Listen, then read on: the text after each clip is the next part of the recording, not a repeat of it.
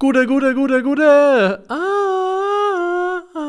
Und herzlich äh, willkommen zur ersten Folge Frag Calcio im Jahr 2024. Normalerweise würde hier der werte Herr Nico Heimer sitzen, der ist aber kränk aka krank, also wirklich so, dass er hier eben nicht sitzen kann. Der äh, braucht aktuell viel, viel Bettruhe, äh, Honig und Tee. Dann wird er auch schnell wieder gesund. Also einmal gerne eine gute Besserung in den Chat, aka die Kommentare. Und in der Zeit sitze ich stellvertretend hier und führe euch durch die ersten Fragen des neuen Jahres. Wieder mal ein paar sehr, sehr gute dabei gewesen. Die erlesensten, die besten Fragen, die habe ich mir ausgesucht, sowohl aus dem YouTube Community Tab als auch ähm, bei unserem Discord-Server, wo ihr eben dabei sein könnt, wenn ihr unter anderem zum Beispiel Supporter bei Patreon oder bei Twitch seid. Ähm, bevor ich es vergesse, Vielen Dank für 200.000 Abonnenten auf diesem Kanal. Ich hoffe, Christoph Krüger hält sein Versprechen ein und färbt sich die Haare blond oder macht sich eine Glatze. Eins von beiden habe ich auf jeden Fall behauptet. Ähm, und es wird sicherlich noch ein 200k-Special geben. Wir sind bisher noch nicht dazu gekommen, dieses in irgendeiner Form zu produzieren. Aber lasst euch überraschen. Und äh, wir starten rein mit der ersten Frage des Tages von Niklas. Gude, welchen jungen, eher unbekannten Spieler traust du dieses Jahr den Durchbruch zu und welchen Spielern, die sich bereits einen Namen gemacht haben, traust du einen großen Entwicklungssprung zu? Liebe Grüße aus der Stadt mit den größten Bunt-Sandsteinhöhle Europas, mit der größten Bunt-Sandsteinhöhle Europas, Ida Oberstein. Ähm, zwei Spieler habe ich mitgebracht. Einer, der noch unbekannter ist und, glaube ich, dabei ist, gerade seinen Durchbruch hinzulegen. Und einer, dessen Name schon bekannter ist, der aber jetzt dieses Jahr vielleicht bereit ist für einen großen Entwicklungssprung. Der erste Spieler kommt aus der Serie A, denn die Serie A ist äh, wahrscheinlich, nein, sie ist nach der Bundesliga meine Lieblingsliga und auch die Liga, die ich nach der Bundesliga am meisten verfolge. Und der Spieler hört auf den Namen Riccardo Calafiori. Sehr schöner Name auch, wie ich finde, auch ein sehr schöner Mann. Und das ist ein 21-jähriger Innenverteidiger. Tatsächlich ist es jemand, den habe ich mir im Sommer schon mal ausgiebiger angeschaut. Da hat er noch bei Basel gespielt und ähm, der war immer mal wieder kurz davor, in äh, Shopping Guide-Formaten des vergangenen Jahres im Sommer aufzutauchen. Unter anderem so Stuttgart, Gladbach, Bremen waren so die Vereine, für die ich mir den Mann angeschaut hatte. Und äh, der ist stattdessen von Basel für, wie ich finde, auch einen bezahlbaren Preis von 4 Millionen Euro zu Bologna gewechselt, die ja so wahrscheinlich die Überraschungsmannschaft der laufenden äh, Serie A-Saison sind, da in den Top 5, Top 6 munter mitspielen und das richtig gut machen. Und Calafiori ist ein Spieler, ein Verteidiger erstmal, der sehr, sehr gut in das Anforderungsprofil des ähm, modernen Abwehrspielers passt. Er ist 1,88 groß, aber eher schlank, drahtig, würde ich sagen, von der Statur und hat eine gute Beweglichkeit und Athletik, die dafür sorgt, dass er eben sowohl Innenbahn als auch Außenbahn gut verteidigen kann. Er kommt ursprünglich aus der Jugendabteilung der Roma, glaube ich,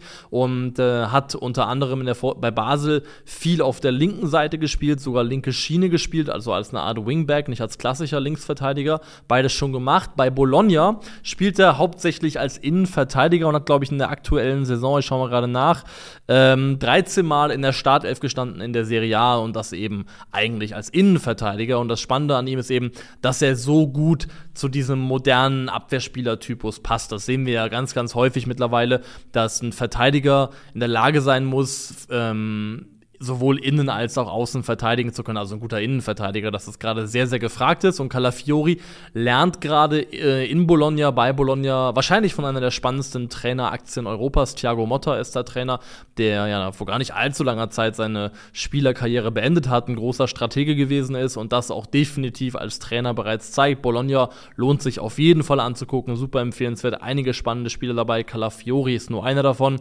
Joshua Sirksi zum Beispiel ein anderer, der da richtig, richtig richtig durchstartet.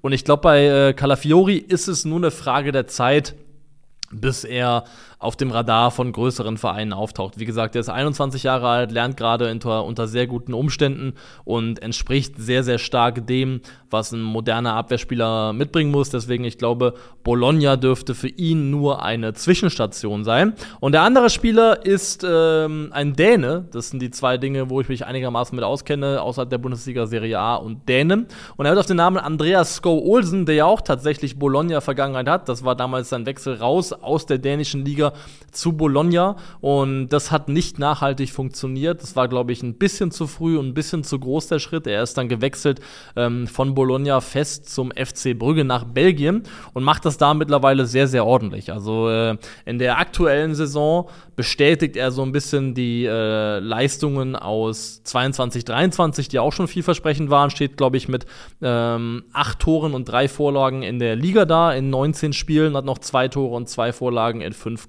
Con Conference League Spielen äh, beigesteuert und der ist gerade 24 Jahre alt geworden und groß war er schon immer, ist glaube ich 1,87 groß und mittlerweile sieht er so aus, als wäre sein Körper oder wäre er von der Physis her endlich auch in diese 1,87 reingewachsen. Der hatte die Größe zwar, aber war jemand, der für, auf jeden Fall für die Serie A nicht robust genug gewesen ist und körperlich noch nicht weit genug war, um sich in dieser Liga durchzusetzen.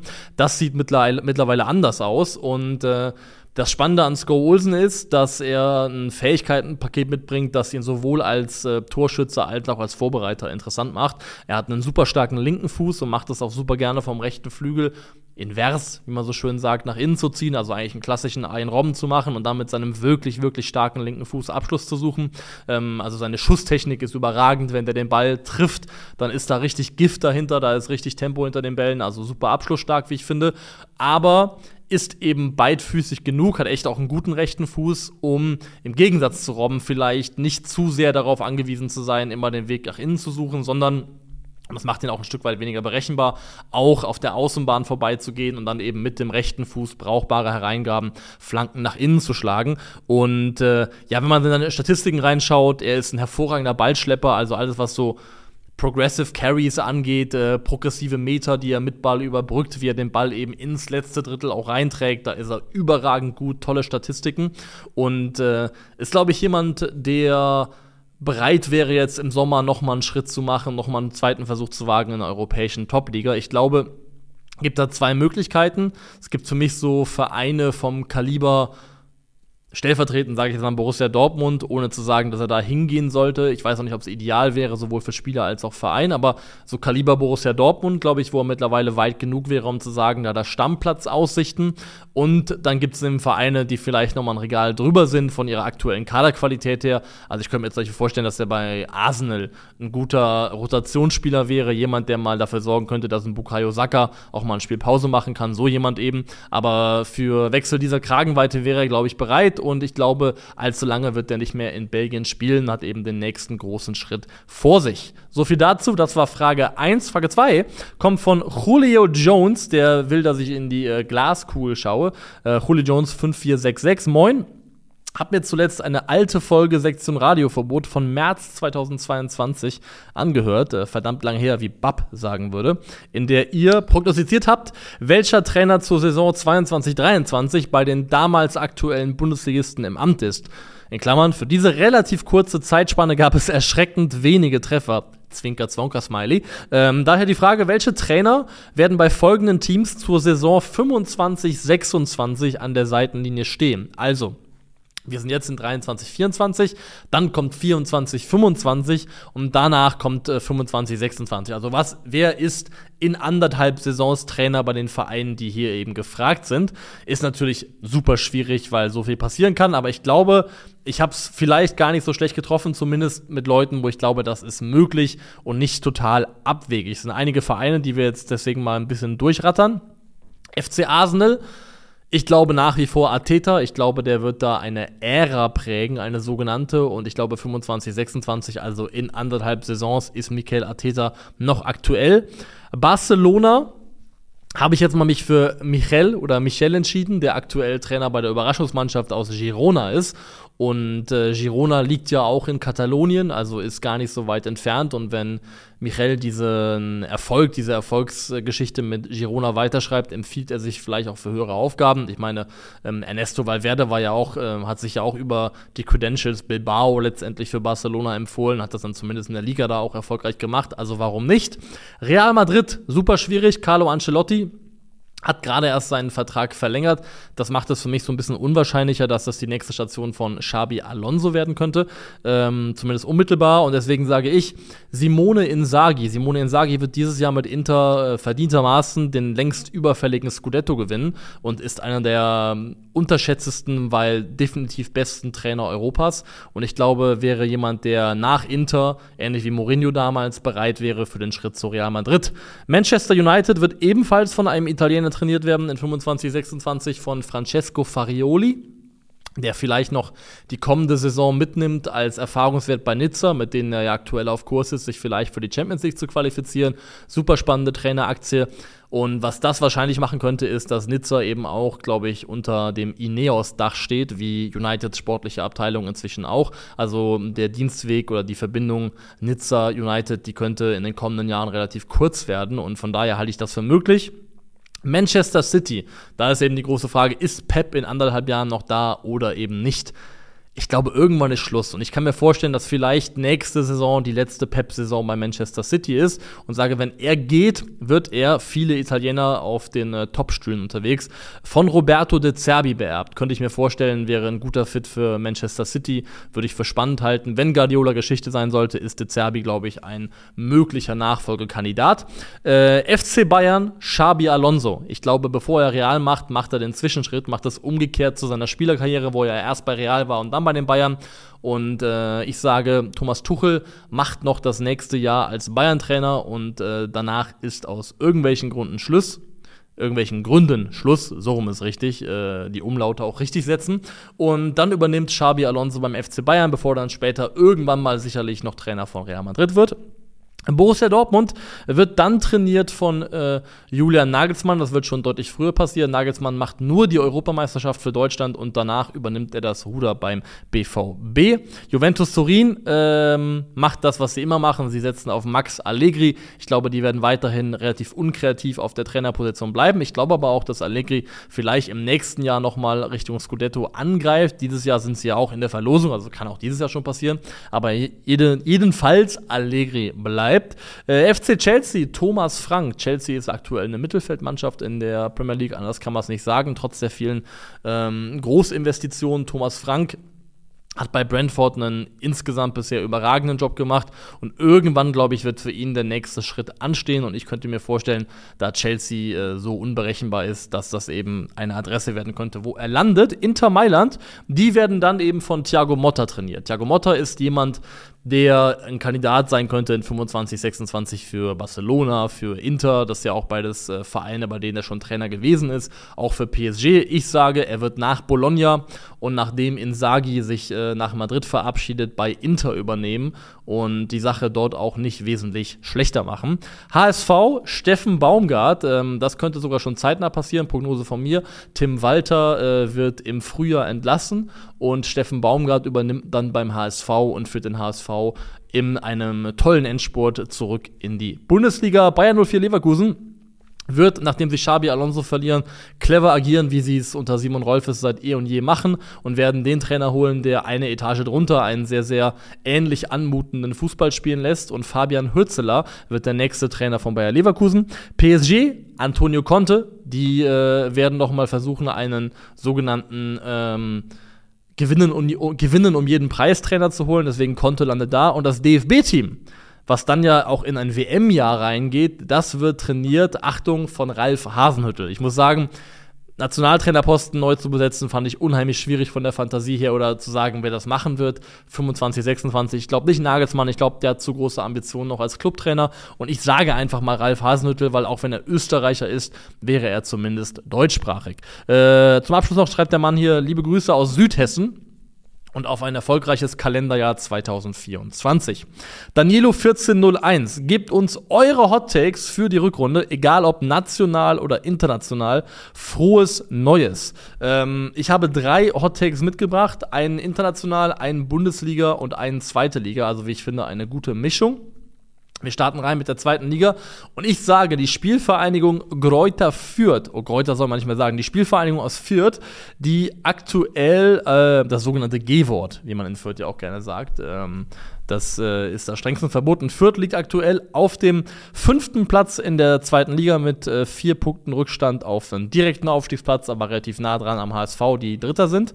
Und ich sage, Fürth landet in der Top 3 und das äh, begründe ich damit, dass ich äh, Alexander Zorniger sehr, sehr lieb habe, aber eben auch Fürth nach Expected Points aktuell auf dem zweiten Platz stehen würde. Also ist eine Mannschaft, die ihre Punkteausbeute bisher unterperformt, im Gegensatz zum Beispiel die Kiel, wie Kiel, die Tabellenführer sind, aber eben dort drüber liegen. Und sie haben eben auch nach St. Pauli die zweitbeste Defensive der zweiten Liga und äh, Defense wins äh, bekanntlich Championships. Also sage ich, Fürth wird Top 3 abschließen in der zweiten Liga. Finde ich schon ein kleines bisschen hot, wenn man bedenkt, dass sie aktuell eben Fünfter sind und es andere Mannschaften sind oder gibt, die dort größeren Favoriten Favoritenstatus haben. Ähm, International Rasmus Heulund, der bisher ein Tor gemacht hat in der Premier League, wird die Premier League-Saison mit einer zweistelligen Anzahl an Toren beenden, also zehn. Ich glaube, ähm, da wird es jetzt klicken und da wird einiges bewegt werden, vielleicht noch im Winter. Vielleicht kommt ein Spieler in die Offensive rein, der ihn endlich mal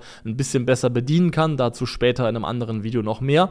Und ähm, ich glaube, der Knoten wird platzen und dann sage ich, Heulund macht ziemlich genau. Also mehr werden es nicht sein, aber macht noch also macht zehn Tore, also noch neun weitere in der laufenden Premier League-Saison. Und zum Abschluss ein Bundesliga-Hottake. Der VfL Bochum, aktuell, glaube ich, Tabellen 15. wenn mich nicht alles täuscht. Auch einer von den Mannschaften, die nach Expected Points deutlich besser dastehen müsste. 14. sind sie, wobei Union hat noch ein Spiel weniger. Ich sage, der VfL Bochum wird in der gesamten restlichen Saison, also wir haben noch 18 Spieltage, nach keinem, nach keinem dieser 18 Spieltage wird der VfL Bochum auf einem Abstiegsplatz stehen. Da inkludiert inkludiere ich Platz 16. Also der VfL wird nie wieder nicht für immer, aber in dieser Saison nicht mehr schlechter als Platz 15 sein und wird am Ende dementsprechend auch ein weiteres Jahr äh, Bundesliga-Klassenerhalt schaffen. Äh, das waren meine Hot Takes. Wir gehen weiter zu einem großen SpongeBob-Fan. Der nennt sich nämlich der Hackfleisch hassende Zer 9768. Moin, moin. Nachdem Ancelotti ja bei Real ver verlängert hat, ist der Weg geebnet, dass Leverkusen den Weg weiter beschreitet wie bisher. Äh, meint ihr, sie haben reale Chancen auf eine Meisterschaft und zu wie viel Prozent würdet ihr einschätzen, haben die anderen Mannschaften aus den Top 5, also in der Bundesliga Top 5, noch etwas mitzureden im Titelrennen?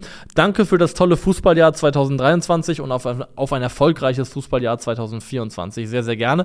Danke, dass du dabei gewesen bist. Ähm, es ist gut für Leverkusen, dass Ancelotti verlängert hat, das stimmt, weil ich glaube, Real Madrid war und wäre der naheliegendste Verein gewesen, bei dem Xabi Alonso sonst im Sommer 2024 hätte anheuern können. Aber der Mann ist ein ehemaliger Weltstar als Fußballer, hat ein unfassbares Charisma, hat eine große Persönlichkeit, ähm, also ist einfach ein riesen schillernder Name, der lässt einen Fußball spielen, der zum besten Fußball in Europa aktuell gehört und der wird so attraktiv sein, dass wenn das nicht Real Madrid ist, wird es andere Top-Vereine geben, die unzufrieden sind mit ihrem Trainer, die vielleicht einen neuen Trainer suchen die sich bemühen werden, zumindest um die Personalie Xabi Alonso. Das heißt, ich glaube, auch wenn die Wahrscheinlichkeit gestiegen ist, dass er eventuell noch ein weiteres Jahr Leverkusen-Trainer bleibt, wird es noch im Laufe der Rückrunde und spät in der Saison erste Gerüchte geben. Und ich glaube nicht, dass das bedeutet, dass es äh, plötzlich äh, still bleibt um Xabi Alonso. Der ist so attraktiv, der ist, also ist er auch so, aber der ist als Trainer auch so attraktiv und so naheliegend für so viele Top-Vereine, dass das quasi unvermeidlich ist, dass es dort äh, Gerüchte geben wird. Äh, zu dem zweiten Teil deiner Frage, also wenn das mit den Top 5 darauf abzielt, auf die Frage, ähm, ob diese Mannschaften noch ins Meisterschaftsrennen im Sinne von selber Meister werden können, eingreifen können, dann kann ich dir ganz offen sagen, es gibt genau zwei Mannschaften, zwischen denen die Meisterschaft in der Bundesliga diese Saison ausgemacht wird und das, ist, das sind Bayer Leverkusen und äh, der FC Bayern München. Ähm, das sind die einzigen beiden Mannschaften, denen ich zutraue, Meister zu werden. Stuttgart, Leipzig und Dortmund werden da alle am Ende kein ernsthaftes Wörtchen mitreden. Das sind alles Mannschaften, die mal an einem guten Tag die beiden anderen Teams vielleicht ärgern und schlagen können und so vielleicht ins Meisterschaftsrennen eingreifen. Weil sie eben das äh, Titelrennen in die eine oder andere Richtung ausschlagen lassen. Aber die einzigen beiden Mannschaften, die Meister werden können, realistisch in meinen Augen, das sind eben Leverkusen und der FC Bayern München. Wenn jetzt Bayern das Nachholspiel gegen Union gewinnen würde, hätten die ja auch 41 Punkte und dann klafft ja auch schon eine Lücke von sieben respektive acht Punkte auf den Tabellendritten aus Stuttgart. Das heißt, ich glaube, das wird zwischen zwei Teams ausgemacht und dann hat aber zwischen diesen beiden Mannschaften definitiv Bayer Leverkusen eine realistische Chance, Meister zu werden. Klar, jetzt ist Afrika Cup und das ist auch ein gefährliches Thema für Leverkusen, weil sie eben auf ich glaube, Tabsoba, Kusunu und auf äh, Boniface, ich glaube, waren sogar vier Spieler, aber der vierte fällt mir nicht mehr ein. Aber zumindest auf die drei verzichten müssen. Aber mein Gefühl ist, Leverkusen hat eine Kadertiefe, hat mit Schick zum Beispiel einen guten Rückkehrer und ich glaube, sie werden den Afrika Cup gut überstehen. Und ähm, deswegen würde ich sagen, Meisterschaftsrennen zwischen Leverkusen und Bayern könnte gut und gerne dieses Jahr eine Art 50-50-Veranstaltung werden.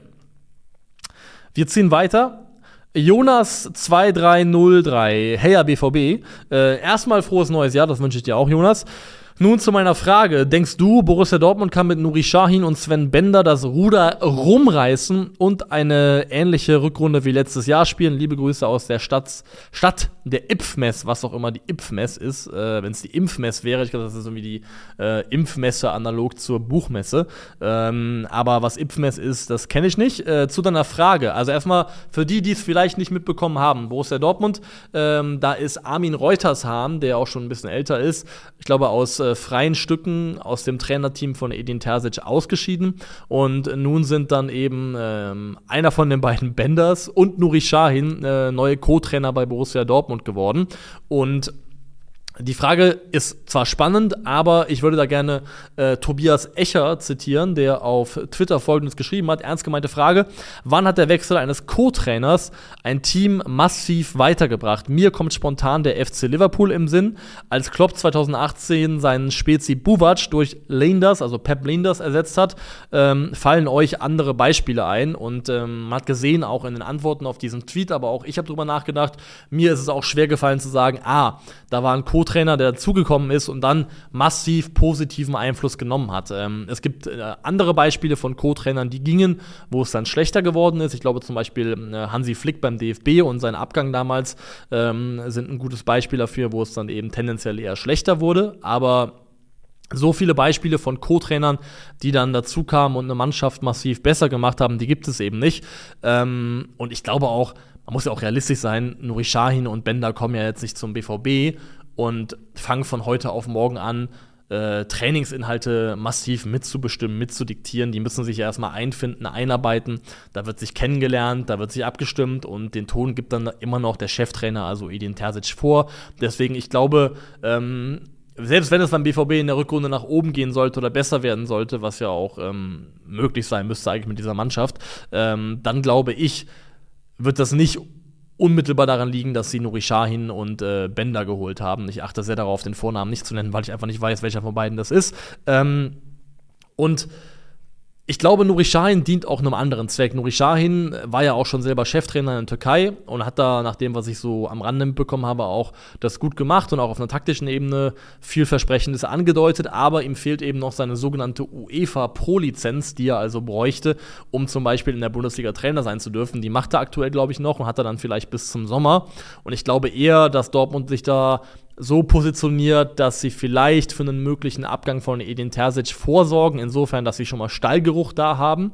Äh, Im Trainerstab, wenn Terzic eben gehen sollte, also Nuri Sahin, Bender, das sind ja schon auch irgendwo Leute, mit denen man sich als Fan auch noch identifizieren kann. Und äh, ich glaube, Nuri Sahin äh, ist auch eine Traineraktie, die man beim BVB weiterhin im Blick behalten möchte für die Zukunft. Und das kann man, glaube ich, am besten machen, wenn er eben für den eigenen Verein arbeitet. Aber ich glaube weiterhin, der BVB braucht keinen Co-Trainerwechsel, sondern einen Cheftrainerwechsel Wechsel. Und ähm, wenn es einen Aufschwung geben sollte, den ich aktuell äh, mir zumindest nicht in der benötigten Art und Weise vorstellen kann, dann glaube ich, wird das trotzdem nicht daran liegen, dass sie die Co-Trainer ausgetauscht haben. Ähm, was ich noch sagen wollte, ich wollte gerade weitergehen, aber was mir eingefallen ist.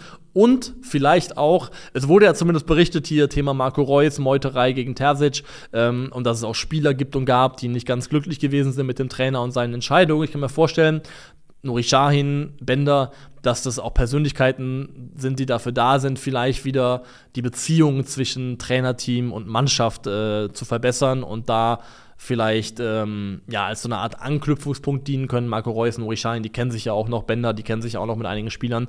Ähm, von daher, vielleicht hilft das auch so ein bisschen, das Klima zwischen Trainerteam und Mannschaft wieder auf ein besseres Level zu bringen. Jetzt gehen wir aber wirklich weiter.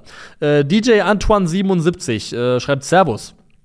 Wie würde für euch das perfekte Format für eine internationale Liga in Europa aussehen? Findet ihr, dass das diesjährig auslaufende Champions League-Format makellos ist oder hättet ihr selbst da Verbesserungsvorschläge? Liebe Grüße aus Graz. Also ich kann ganz offen sagen, ähm, es braucht keine internationale Liga im, im Sinne einer Super League. Es braucht keine Liga, in der mehrere oder europäische Topmannschaften aus verschiedenen Ländern gegeneinander spielen, wenn das so gedacht ist, wie es ja im Sinne der Super League gedacht gewesen wäre, dass diese Mannschaften sich dann aus ihren nationalen Ligabetrieben zurückziehen.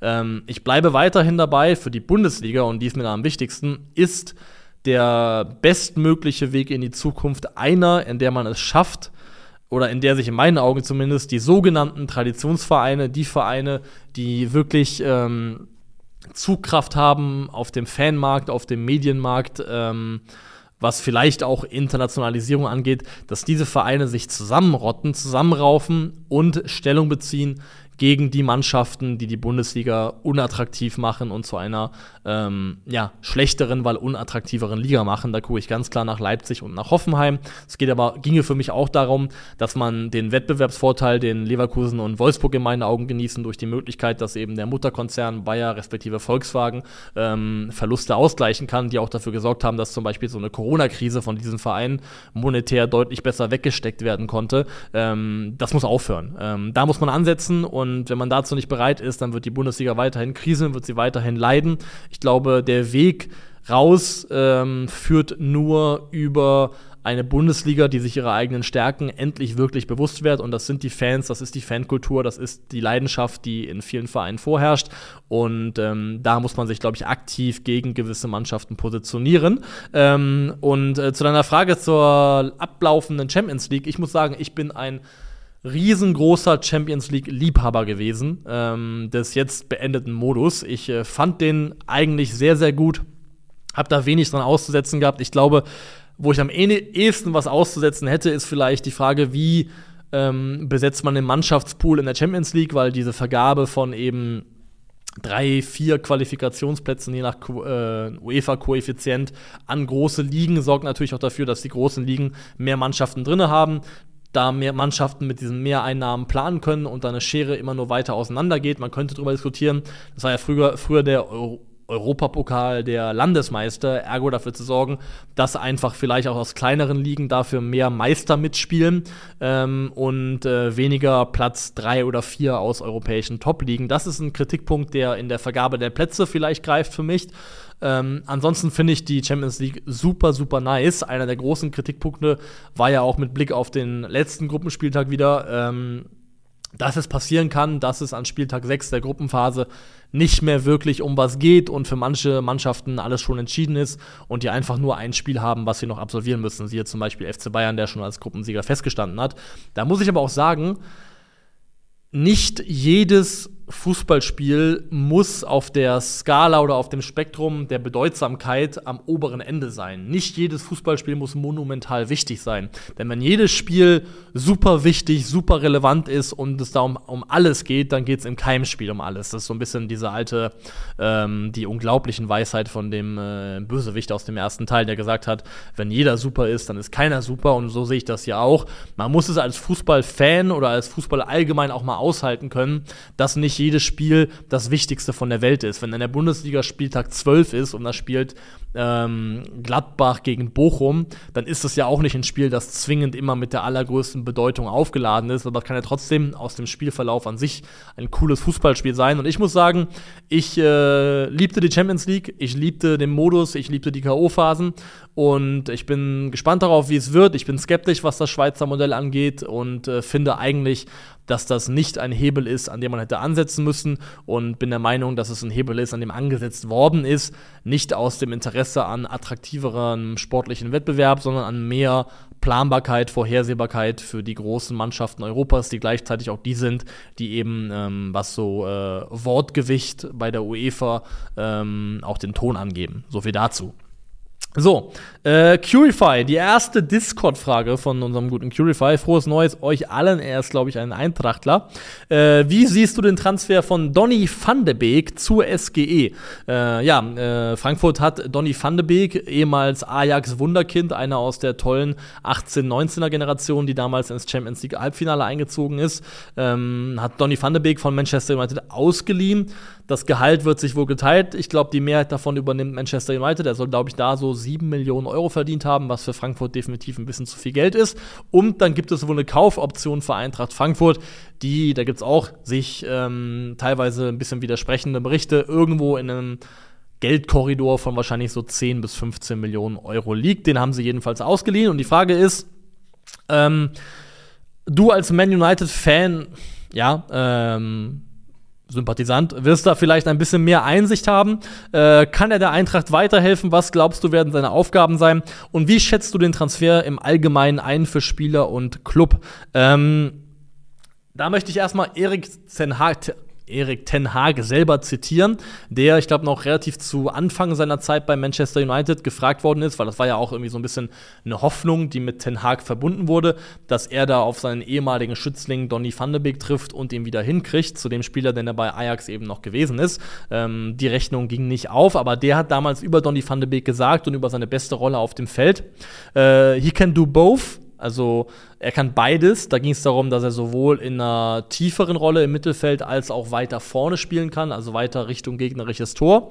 I know that from the past. His best position, seine beste Position, is in the box of the opponent and playing just behind the striker. Also seine beste Position ist im gegnerischen Strafraum und positioniert unmittelbar hinter dem eigenen Stürmer. He has a really good smell for being in the right position. Also hat ein gutes Näschen dafür, in der richtigen Position sich aufzuhalten. Und ich habe euch mal mitgebracht, um das zu verdeutlichen.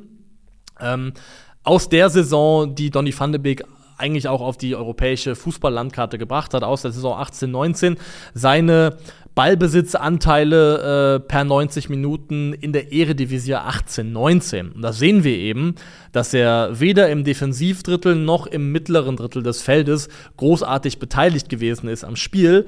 Erst im Angriffsdrittel gehen seine Zahlen nach oben und so richtig heraussticht dann eben, dass er fast sechs Ballkontakte pro 90 Minuten im gegnerischen Strafraum hatte und da eben in der Eredivisie für Mittelfeldspieler zu den Top 1% gehört hat. Das verdeutlicht so ein bisschen auch das, was Erik Ten Hag gesagt hat, dass dann Donny van den Beek eben dann am besten war und auch am besten ist, wenn er so eine Art, ja, ähm, freier Spielmacher sein kann, so ein freier Zehner, jemand, der ähm, sich eben im letzten Drittel relativ ungebunden bewegen kann und da so ein bisschen seiner eigenen Intuition folgen kann, sich in Räume zu bewegen. Das ist das, was er eigentlich sehr, sehr gut kann. Was, glaube ich, seine größte Fähigkeit ist, ist seine Spielintelligenz fast schon auch ohne Ball. Er ist unheimlich gut darin, entweder A, sich selber in Position zu bringen für ein Zuspiel oder zu erahnen, wo ein Ball hinkommt, um dann in eine gute Abschlussposition zu kommen, oder sich so zu bewegen, dass er Räume zieht und schafft für seine Mitspieler, Gegenspieler bindet, mitreißt und dann eben Räume öffnet. Also diese Intelligenz ohne Ball